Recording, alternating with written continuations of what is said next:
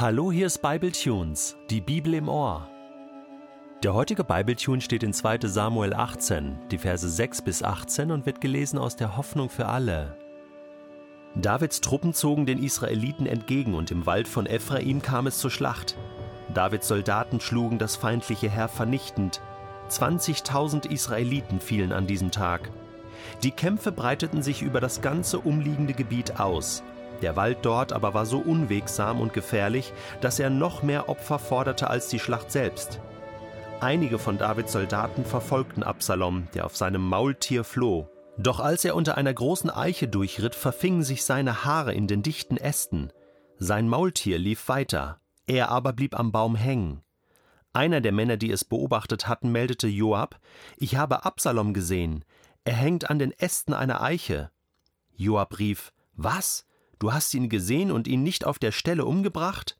Ich hätte dir zehn Silberstücke und einen wertvollen Gürtel dafür gegeben. Doch der Mann entgegnete, auch wenn du mir eintausend Silberstücke bieten würdest, dem Sohn des Königs könnte ich nichts antun. Ich habe doch genau gehört, wie der König dir, Abishai und Ittai befohlen hat, sorg dafür, dass meinem Sohn Absalom nicht zustößt. Und wenn ich ihn unbemerkt getötet hätte, dem König wäre sowieso zu Ohren gekommen, wer es war, denn früher oder später erfährt er doch alles. Dann würdest du mir bestimmt keine Rückendeckung geben. Ich will meine Zeit nicht länger mit dir vergeuden, unterbrach Joab ihn. Er nahm drei Speere und stieß sie Absalom, der immer noch am Baum hing, ins Herz. Dann umringten die zehn Waffenträger von Joab, Davids Sohn, und töteten ihn vollends. Nun blies Joab das Horn als Zeichen dafür, dass der Kampf beendet war.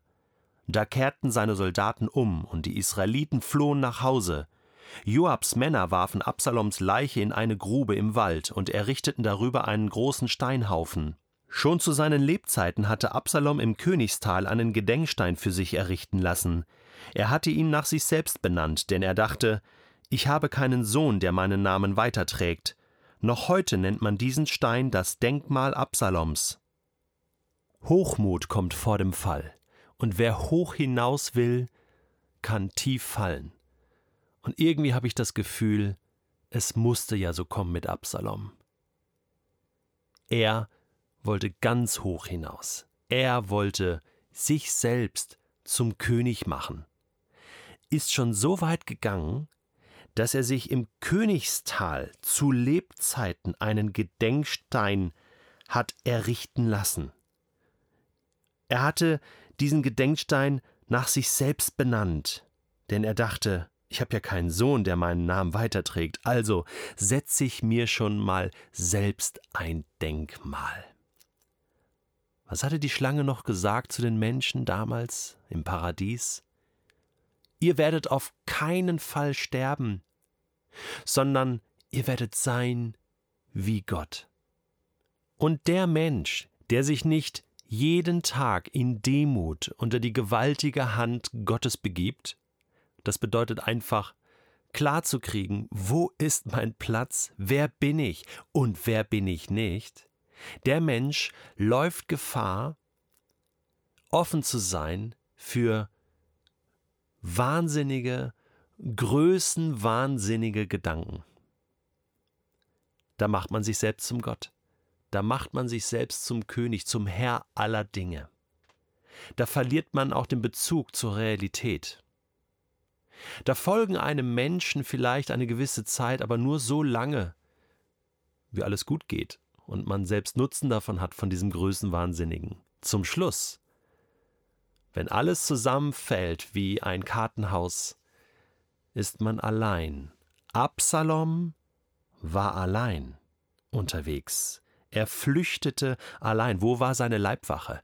Wo waren seine Freunde, seine engsten Vertrauten, seine Berater? Wo waren sie alle? Ahitophel hatte sich schon das Leben genommen. Es war alles verloren. Absalom ganz allein, von allen Menschen verlassen, von Gott verlassen in diesem Moment.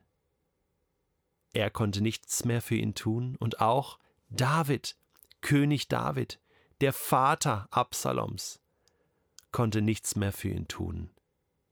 Wenn er dabei gewesen wäre bei dieser Schlacht, vielleicht hätte er noch eingreifen können. aber es war zu spät. Es musste so kommen. Wie Narziss, der zu lange in sein eigenes Spiegelbild schaut und schließlich in den See stürzt und ertrinkt. Genau so stirbt Absalom. Und wie stirbt Absalom? Es ist eine Ironie des Schicksals. Auf einem Maultier flüchtend, der möchte gern König, bleibt er mit Kopf und Kragen hängen in einem Baum. Man ist sich nicht ganz sicher, ob er tatsächlich nur an den Haaren sich sozusagen äh, aufgehängt hat im Baum.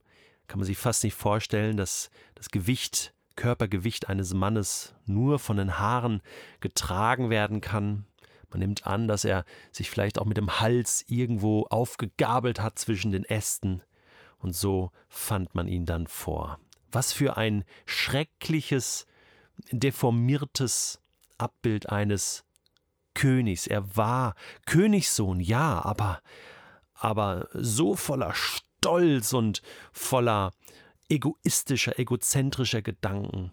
Und so hat sich Absalom sein eigenes Grab geschaufelt und hat sich in den Abgrund manövriert und ist so zu einem Gegenbild geworden, zu einem Gegenbild Gottes, zu einem Gegenbild von dem, einem Antibild, einem Antitypus von dem, was Gott eigentlich will für den Menschen.